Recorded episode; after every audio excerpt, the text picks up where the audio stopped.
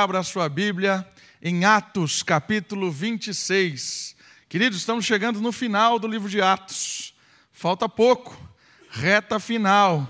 Atos, capítulo 26. Faltam só três capítulos: o 26, o 27 e o 28. Atos, capítulo 26. Hoje é interessante a história, porque a gente está numa numa praticamente uma novela, né? A história de Paulo aí no final de Atos é uma novela e vários acontecimentos, várias coisas interessantes para dar um panorama aí para a gente lembrar onde a gente está. Eu quero só fazer melhores momentos de Atos com a história de Paulo desde que ele chegou em Jerusalém. Melhores momentos. Paulo chega em Jerusalém, ele tem um cerco armado pelos judeus, ele é capturado do templo, arrastado para fora do templo, ele é espancado, e aí um certo comandante romano chamado Lísias, Cláudio Lísias, o salva, confunde ele com alguém é, dito egípcio, que era um cara que fomentava é, atentados na, em Jerusalém, mas Lísias se impressiona com ele e leva ele sob sua custódia. Lísia hum, vê, fica sem saída, porque os judeus ficam o tempo todo atormentando, querem matar Paulo, querem matar Paulo, e Lísias resolve subir para o governador chamado Félix. Félix, um cara político, né, do jeito mal de ser político, um cara politiqueiro, ele quer agradar os judeus, ele quer de todo jeito tirar proveito, fez suborno a Paulo, e ele deixa Paulo preso durante dois anos e não julga a causa de Paulo. E Félix, assim como ele é, é alguém que gosta de passar o pé nos outros, ele acaba sendo passado para trás né, no Império Romano. E um tal de Festo assume o lugar dele. Festo assume também a responsabilidade sobre Paulo. E Festo está ali meio querendo resolver, mas ele viu que o negócio não é bem o que estão dizendo, ele fica meio em dúvida, quer também agradar os judeus, e Paulo, vendo que ele está numa situação em que a politicagem é mais importante do que a justiça, Paulo clama a César. Ou seja, ele pede o direito de subir à terceira instância no seu julgamento, clama ao imperador. Então estamos nessa situação. Paulo clamou a César porque ele queria ser julgado por César, porque ele viu que ali não ia dar nada, o pessoal estava enrolando ele e queria colocar ele numa fria. Só que antes de ir a César, Paulo tem um encontro de hoje, que é um encontro interessante, também político, porque alguns personagens resolvem visitar Festo.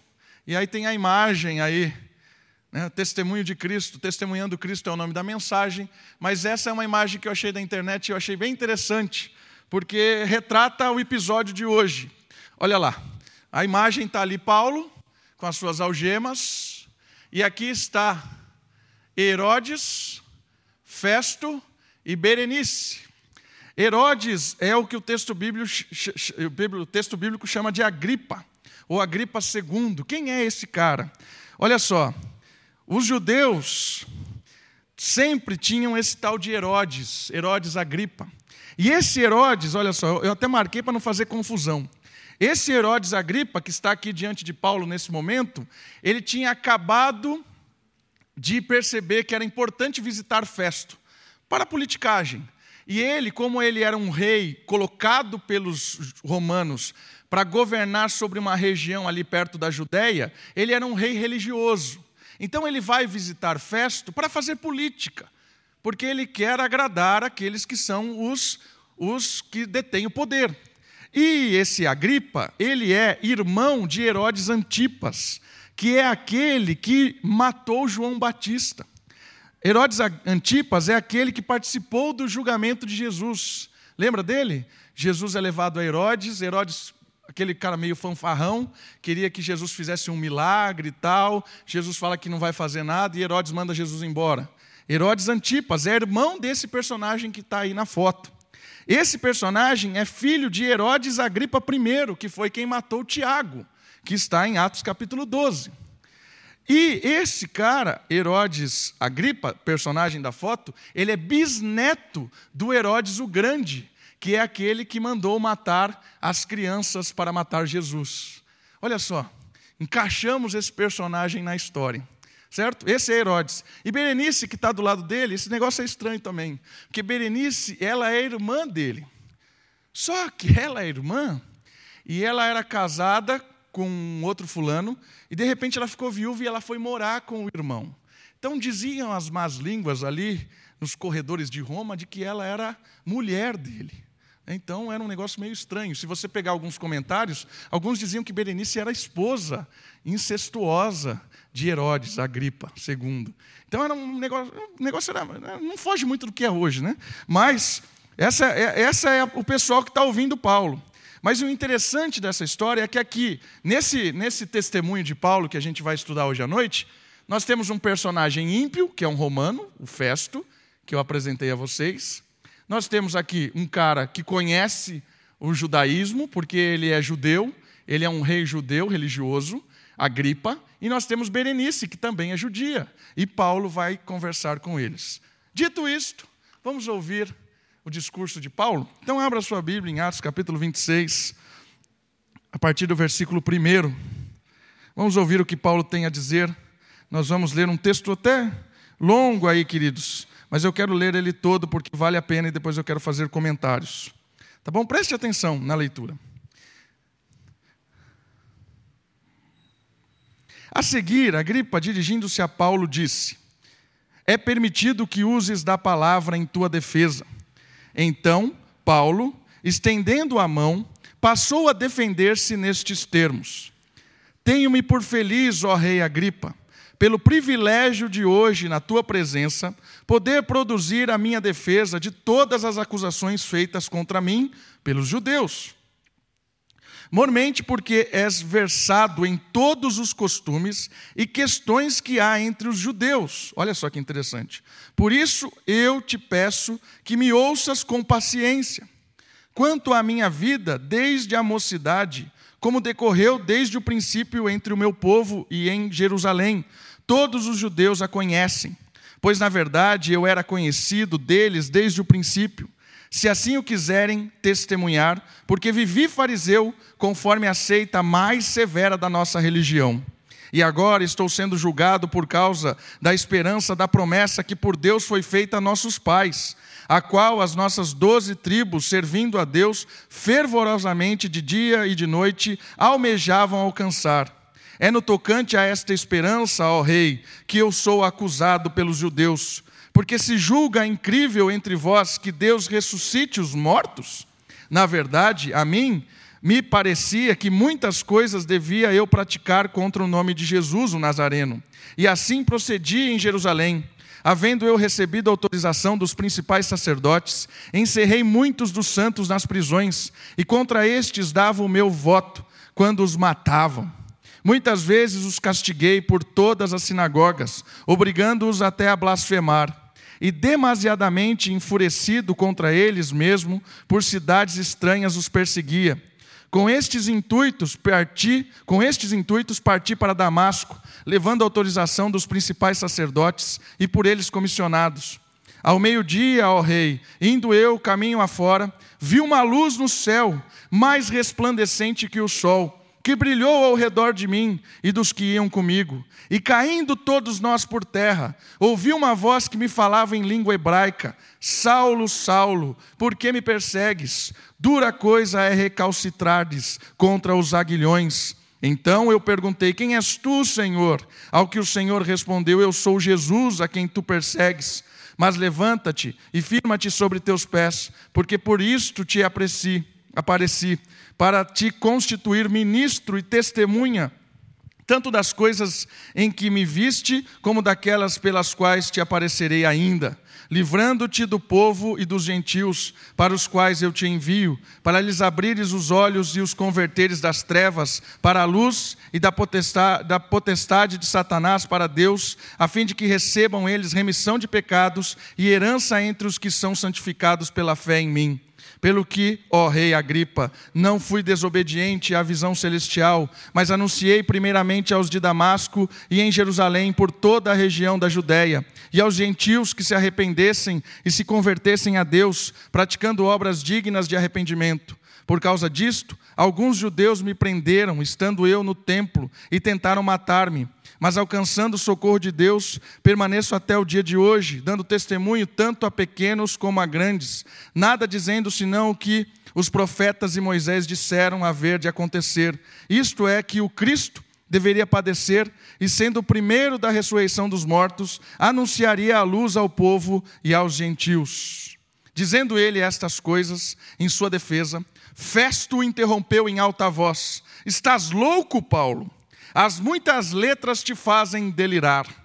Paulo, porém, respondeu: Não estou louco, ó excelentíssimo Festo. Pelo contrário, digo palavras de verdade e de bom senso, porque tudo isto é do conhecimento do rei, a quem me dirijo com franqueza, pois estou persuadido de que nenhuma destas coisas lhe é oculta porquanto nada se passou em algum lugar escondido. Acreditas, ó rei Agripa, nos profetas? Bem sei que acreditas. Então Agripa se dirigiu a Paulo e disse: Por tão pouco querem me convencer a ser cristão? Paulo respondeu: Assim Deus permitisse que por pouco ou por muito, não apenas tu, ó rei, porém todos os que hoje me ouvem se tornassem tais qual eu estou, exceto estas cadeias. A essa altura levantou-se o rei e também o governador e Berenice, bem como os que estavam assentados com eles, e havendo-se retirado, falavam uns aos outros, dizendo: Este homem nada tem feito passível de morte ou de prisão. Então Agripa se dirigiu a Festo e disse: Este homem bem que podia ser solto se não tivesse apelado para César. Até aí. Obrigado pela paciência da leitura.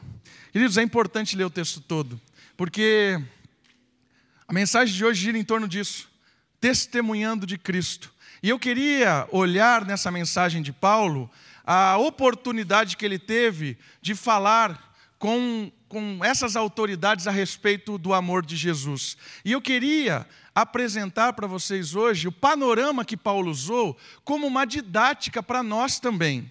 Como é que nós podemos testemunhar do Senhor Jesus? E eu queria usar a didática de Paulo e, e dividir ela para que a gente aprenda também com Paulo como testemunhar do Senhor Jesus, nós que fomos lavados pelo, pelo seu sangue. Então, o primeiro ponto dessa mensagem, do discurso de Paulo, é um ponto interessante que a gente também deve pontuar. Paulo apresenta quem ele era, ou seja, se você quer ter uma, quer aproveitar as oportunidades de testemunhar do Senhor Jesus, quando aparece a oportunidade, o primeiro ponto importante que Paulo usa e que nós devemos usar é apresentando quem nós éramos. Paulo faz isso muito bem do, cap, do versículo 1 até o 11. Quando ele vai falar de Cristo, ele fala primeiro quem ele era.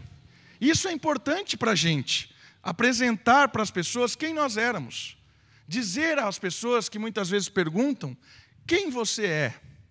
E a nossa história com Cristo é importante a gente lembrar como nós éramos antes do Senhor Jesus. E Paulo faz algumas observações, ele fala: eu era religioso, eu conhecia a lei, eu era fariseu, e de repente eu fiquei cego por causa do meu farisaísmo, e eu comecei a matar em nome de Deus, comecei a perseguir pessoas, comecei a afrontar Deus.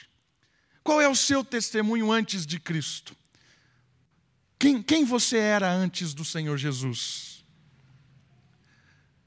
Antes do Senhor Jesus, eu era alguém extremamente religioso. Eu era religioso. Eu queria ser padre. Queria ser padre. Depois eu conheci a Kate e vi que não dava certo. Né? Mas eu queria ser padre queria estudar, e eu gostava da história de ouvir religiões. Né? E eu era um cara extremamente religioso. Né? Eu, eu apegava a algo que eu aprendia do catolicismo romano, algo que eu aprendia do espiritismo, algo que eu aprendia ali do, do, dos queridos amigos que não acreditavam em nada, e virava ao, e eu, eu, entendi, eu, eu achava que eu, era, que eu era alguém religioso, que tinha um contato com Deus. E mais do que isso, mas eu era alguém que achava que conhecia Deus, mas estava perdido, cego. A minha vida sem Cristo foi algo sem sentido. Mas olha que interessante. Eu não tenho um testemunho né, de loucura. Ah, me envolvi com droga, fui para não sei aonde, matei tal pessoa, igual esse testemunho de, de, de, Paulo. E tantos outros aqui, se a gente der palavra, tem pessoas aqui que viveu o mundo como ele é. Terrível, histórias terríveis, tem. Mas eu não tive essa experiência. Eu tive outras experiências, porque eu era uma pessoa extremamente é, maliciosa, cética, uma, uma pessoa extremamente arrogante. Né? Eu era assim. Eu já contei para vocês várias vezes como eu, eu desrespeitava o Ronald, que era um amigo de classe que me compartilhava do Senhor Jesus, e eu fiz o cara chorar na sala dez vezes, de tanto que eu era uma pessoa sei lá, sem noção. Né? Às vezes eu sou ainda sem noção, mas eu era mais. Né? Eu estava completamente perdido sem Cristo. E é importante que as pessoas saibam quem nós éramos sem Cristo. É importante. É importante as pessoas entenderem um pouco da onde Cristo nos, no, nos libertou. É importante as pessoas saberem, é importante a gente lembrar sempre. Porque às vezes a gente está tanto tempo caminhando com Cristo que a gente acha que a gente é bom. Né? Que o Senhor Jesus fez uma, fez uma ótima escolha de nos salvar. Né? O que seria dessa igreja, o que seria do cristianismo se não fosse eu? Né? Às vezes a gente acha isso. Né? Então é importante a gente lembrar quem nós éramos: perdidos, cegos espirituais, amarras de Satanás, bonecos na mão do mundo. Efésios 2 diz isso. Nós éramos assim. E o pecado nos acusava, o pecado nos afrontava, a culpa enchia o nosso coração. Era isso a nossa vida. A primeira fase para apresentar um testemunho de Cristo é contar a sua experiência. Quem você era? Às vezes a gente acha que é muito difícil falar de Jesus para as pessoas, mas falar de nós, quem nós éramos, é fácil. Quem mais pode falar de nós? Nós mesmos. Nós mesmos. Primeira fase, apresentando quem nós éramos. Mas não fica aí, não fica aí. Porque Paulo, do versículo 12 até o versículo 19, ele fala a respeito do seu despertar, do seu encontro com Cristo. Esta é uma marca preciosa no nosso testemunho. Quando a gente fala um pouco de quem nós éramos, mas essa, essa é a marca mais importante, é mais importante de contar quem nós éramos. Né? Às, às vezes a gente dá muita ênfase na nossa maldade, né? Você vai ouvir testemunho de alguém, o cara fica falando duas horas como ele era mal, e depois ele fala cinco minutos de quem era Jesus. Né? Isso não vale nada. Né? Então a gente conta um pouco de quem nós éramos, mas aí a gente entra na história de verdade, desse despertar. E o encontro de Paulo é fantástico cara estava indo para matar as pessoas, e o Senhor, como uma luz do sol, aparece a ele, ele cai por terra, fica cego e ouve o Senhor Jesus falando com ele. Como é que foi o seu encontro com o Senhor Jesus? Como foi o seu encontro com o Senhor Jesus? Desde muitas vezes que o Ronald me falou de Cristo, muitas vezes, e eu só zoava, só desrespeitava mas ele persistia. Até que um dia, até que um dia, os meus, as escamas espirituais que travavam os meus olhos caíram. Aquele dia eu encontrei o Senhor Jesus na minha vida. Aquele dia eu senti o perdão de Deus. Aquele dia eu, senti o aconchego de Deus me renovando, me dando esperança, me direcionando tirou toda aquela, aquela minha loucura de misturar tudo e começou a dar foco na minha vida. Caminhava sem rumo, mas agora eu tinha um rumo. Né? E foi legal porque a minha vida começou, o Ronald começou a investir na minha vida. E às vezes eu ainda era meio maluco na escola, fazia algumas coisas, o Ronald falava assim: Davi, você conhece a Cristo? E aí tocava meu coração, é verdade, eu conheço a Cristo. E, e esse encontro com Cristo é importante para as pessoas, porque é importante para nós. Quando é que você sentiu o perdão de Cristo? Quando é que você entendeu a mensagem? Quando é que você teve o toque de Cristo? Às vezes a gente não tem um dia específico. Eu tenho um dia, eu lembro do dia que foi no dia 8 de fevereiro de 98, foi quando eu conheci a Cristo. 8 de fevereiro de 98. Eu lembro disso. Mas às vezes a gente não tem um dia. Às vezes a gente vai entendendo a dimensão, vai ganhando, e de repente a gente é despertado por Cristo. Mas as pessoas precisam conhecer isso da, da sua experiência. Muitas vezes não adianta eu ir lá e contar para o seu amigo o que Cristo fez por mim. Não adianta, ele não me conhece, mas ele conhece você. Ele sabe da sua história, ele sabe quem você era, as amizades que você tinha. O, o meu testemunho para os meus amigos de escola é impactante, porque eles olham para mim e falam: Você é pastor? Você é pastor? Você deve estar ganhando dinheiro por isso, né? É isso que eles falam para mim. É isso que você está fazendo, você está ganhando dinheiro, né? Porque conheceram quem era o Davi, conheceram. Por isso que impacta as pessoas, porque as pessoas conhecem você. Quando você fala do seu encontro com Cristo, do perdão e dessa vida nova que você recebeu, a pessoa fica de, de queixo caído e fala assim: o que aconteceu com você? O que aconteceu? Esse é o impacto de Cristo.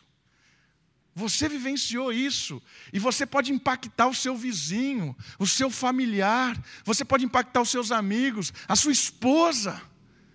Você impacta as pessoas com o encontro com Cristo, porque elas conhecem, sabem quem você é, não tem como esconder, não tem máscaras. Mas o encontro com Cristo muda a vida. E Paulo enfrentou isso. Porque Paulo, quando se converteu, ele ficou com medo. Ele ficou com medo dos apóstolos receberem ele. Ele falou assim: esses caras não vão me ouvir. Esses caras estão com medo de mim. E, e é claro que estavam. Paulo era maluco, sanguinário. Claro que estavam com medo.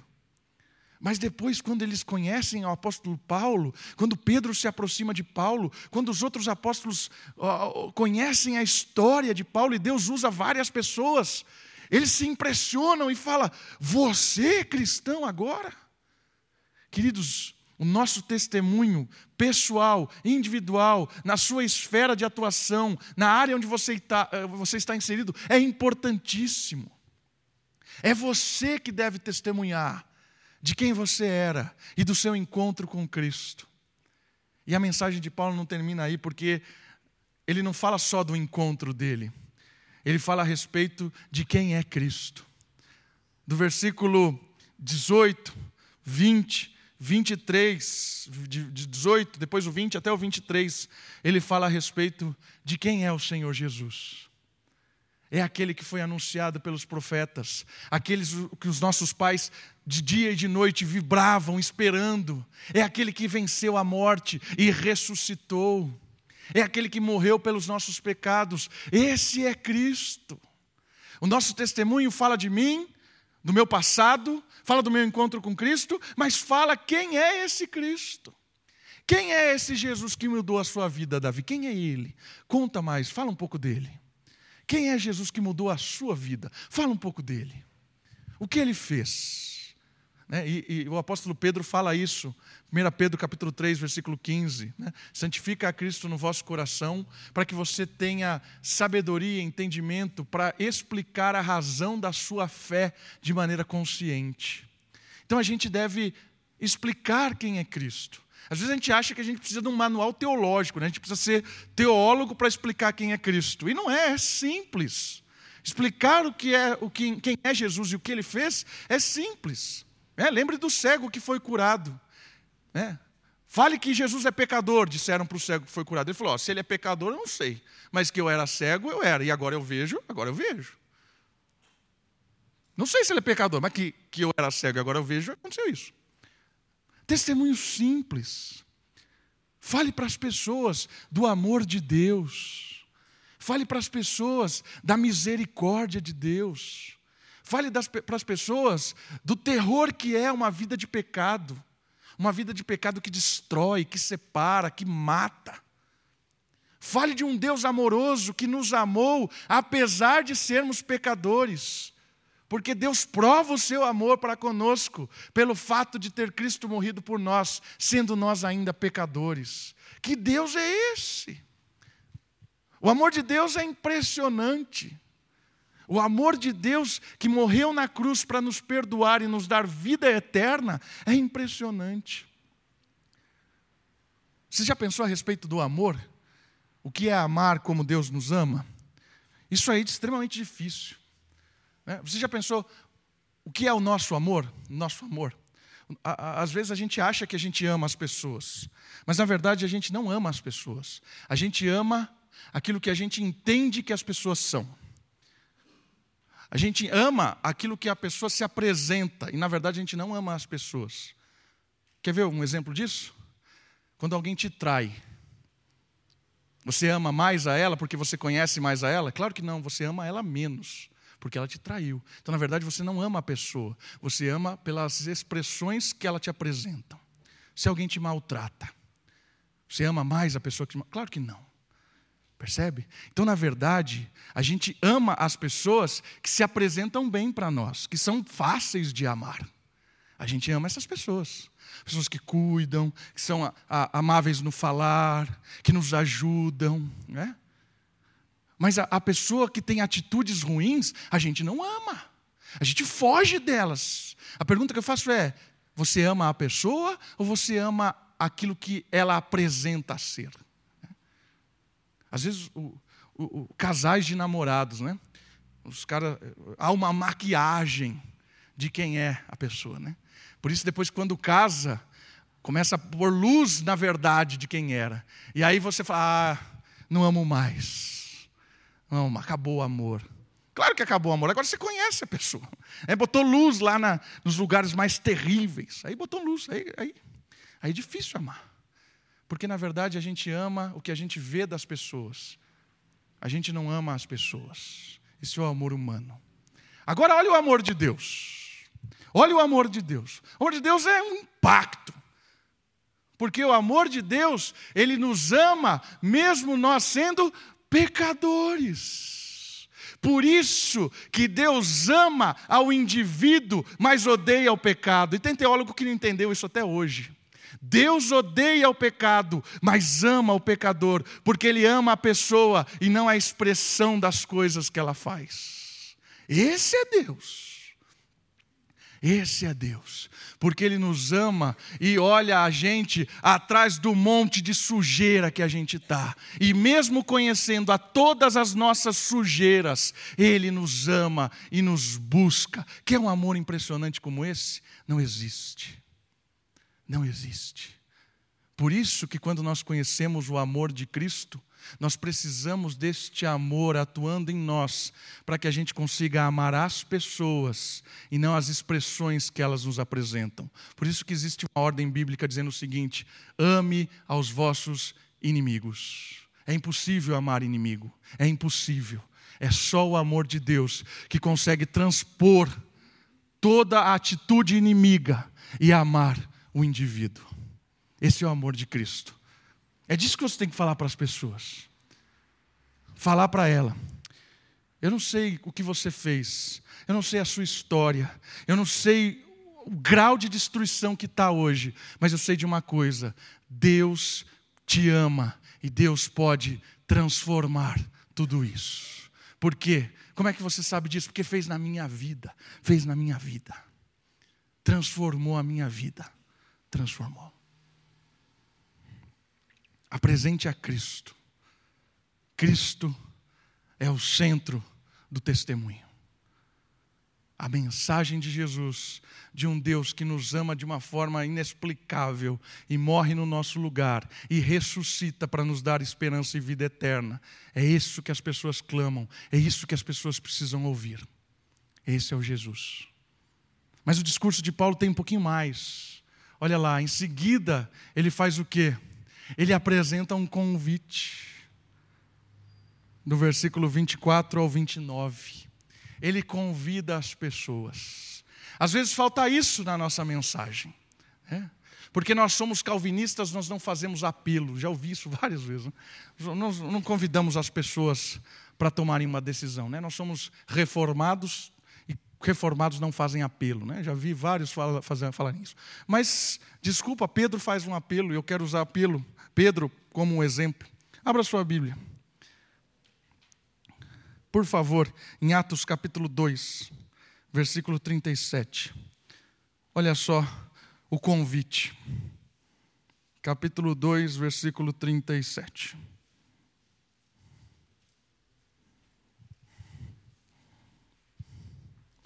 Pedro, anuncia o Salvador Jesus, anuncia a obra da cruz, fala do pecado, da morte, e aí os ouvintes reagem. Versículo 37 de Atos, capítulo 2. Ouvindo eles estas coisas, compungindo-se-lhe eles, compungindo-se-lhes, né, ou ficaram ali todos acuados, o coração, e perguntaram a Pedro. Estavam tremendo de medo com a mensagem de Jesus. É? O que faremos, irmãos? Aí vem o convite. Respondeu-lhes Pedro: Arrependei-vos e cada um de vós seja batizado em nome de Jesus Cristo para a remissão dos vossos pecados e recebereis o dom do Espírito Santo. É o convite. A pessoa ouve a sua mensagem, o seu testemunho de Cristo, e ela pergunta: o que eu faço? O que eu preciso fazer? Você fala, você não precisa fazer nada. Jesus já fez tudo. Você precisa ter uma atitude: arrependa-se do seu pecado e creia em Cristo. Só isso. Não é só isso. Tudo isso, porque Cristo fez tudo isso. Convide as pessoas a tomarem uma decisão, a tomarem uma decisão por Cristo. Isso é importante. As pessoas perguntam: o que eu faço? Se entregue ao Senhor, peça perdão, se arrependa dos pecados, se encontre com Cristo. Né? O convite há um arrependimento, há uma atitude humana. E se a pessoa se arrepende, é porque o Espírito tocou o coração dela. O Espírito tocou, abriu os olhos, ela entendeu e está morrendo de medo. Poxa, eu devo para esse Deus, o que eu faço? Se arrependa, o amor de Deus perdoa e te dá vida nova. Convide as pessoas para Cristo. Quero desafiar você a fazer mais isso. Convide as pessoas para Cristo. Claro, convide para a igreja, convide para as atividades da igreja, isso é bom. Mas eu queria desafiar você a um passo além do que isso. Convide as pessoas a, a a terem um encontro com Cristo, a se arrependerem, a terem uma renovação espiritual. Convidem a elas a responderem e tenha certeza, se elas responderem de forma positiva, é porque o Espírito abriu os olhos, o Espírito tocou o coração e o Espírito te usou como instrumento de salvação naquele momento. Convide as pessoas para Cristo. E por último, por último, por último, na mensagem de Paulo, apresentando uma vida nova. Isso é um testemunho também. Porque eu não sei se você percebeu, a mensagem de Paulo em Atos, lá, capítulo 26, termina com a conversa de Agripa com Festo. E olha o que eles falam versículo 31. E havendo-se retirado, falavam uns aos outros, dizendo: Este homem nada tem feito de passível de morte ou de prisão. E Agripa se dirigiu a Festo e disse: Este homem bem que podia ser solto se não tivesse apelado para César. Ou seja, ele era um homem limpo, de vida nova, restaurado, não tem nada que o incrimine. A renovação de Cristo, ela transforma ao ponto de fazer com que a gente nasça de novo. Um novo ser, uma nova criatura, eis que tudo se faz novo. Ao encontro da mulher adúltera, o final do discurso é impressionante, porque Jesus diz para ela assim: vá e não peques mais. Encontrou com Cristo, recebeu o perdão e agora tem uma vida nova não é mais escravo do pecado, não é mais escravo da morte, é livre. Livre para dizer não ao pecado, nova criatura, agora eu vou caminhar de forma diferente. E a minha vida caminhando com Cristo é um testemunho vivo de quem é Jesus. Olha só, é, uma, é um avião completo, né? não é um avião de uma, uma asa só. Eu testemunho falando e eu testemunho com a minha vida, com a minha prática, com o meu dia a dia, com as minhas atitudes. O antigo Davi ficou para trás, novas coisas se fizeram. É óbvio que o meu coração o tempo todo quer voltar a ser o que eu era, porque o coração é enganoso e é uma briga constante do meu íntimo querendo santificar a Cristo no meu coração, querendo buscar ser cheio do Espírito, fazendo cada vez mais a vontade de Deus, se submetendo ao Espírito Santo, buscando os atributos do Espírito buscando a atuação de Deus. É óbvio que é o Espírito que gera em nós o desejo, o poder. Essa é, é, é, é todo o jogo do cristianismo. É um Deus que concede e é um homem que deseja. É um Deus que anima e é um homem que vai. Esse é o cristianismo. E é mudança de vida, irmãos. Testemunho falando e testemunho agindo. Isso é importante é importante. Porque se a gente às vezes conversa, conversa de Cristo com as pessoas, fala tudo isso, e a pessoa olha para você e fala assim: sua vida não condiz nada com o que você está dizendo. Né? Aí às vezes a gente foge, né? A minha vida na igreja é uma e a minha vida aqui é uma outra coisa, né? Amigos, amigos, negócios à parte, né? Trabalho é trabalho, igreja é igreja, né? Quantas vezes já ouvi isso? Mas a mudança na vida de Paulo é radical mudou, antigo Paulo ficou para trás, novas coisas se fizeram presentes. Sabe de uma coisa muito importante sobre esse texto de 2 Coríntios capítulo 5, verso 17, que fala de nova criatura. O que é uma nova criatura? A nova criatura, ela tem a possibilidade de mudar atitudes. Às vezes a gente fica assim, ah, sou pecador mesmo, sou pobre pecador. Se você ficar com essa mentalidade, você ficar, vai virar escravo do pecado sempre. Né? Se, se, se conscientiza de pecado, fica preso no pecado, não sai. Ah, eu sou pecador mesmo tal. Querido, você é nova criatura. Nova criatura, novas possibilidades. O Espírito Santo habita em vós, o Espírito Santo atua, o Espírito Santo nos capacita a abandonar qualquer tipo de escravidão. A nova criatura é capaz de vencer o pecado, é capaz de abandonar os vícios, é capaz de ser boa. O homem que tem o Espírito é capaz de ser bom. O homem sem Deus é incapaz de ser bom, mas o homem com o Espírito é capaz de promover benignidade, bondade, é capaz de produzir amor. É isso, nova criatura. Saia daqui cheio do Espírito, consciente de que você pode testemunhar de Cristo com a sua vida com o jeito que você trata a sua esposa, os seus filhos, o seu negócio, como você administra o seu dia a dia, como você é como patrão, como empregado, como vizinho. Isso muda. Isso muda. Testemunho de Paulo é interessante, porque ele fala de quem ele era, ele fala do despertar, que é o um encontro com Cristo, ele fala quem é Cristo, ele faz um convite e ele muda de vida. Esse é o testemunho de Paulo diante de Agripa, Festo e Berenice. E eu queria terminar esse tempo com uma frase. Olha lá. Todo cristão deve aproveitar todas as oportunidades para testemunhar de Jesus Cristo.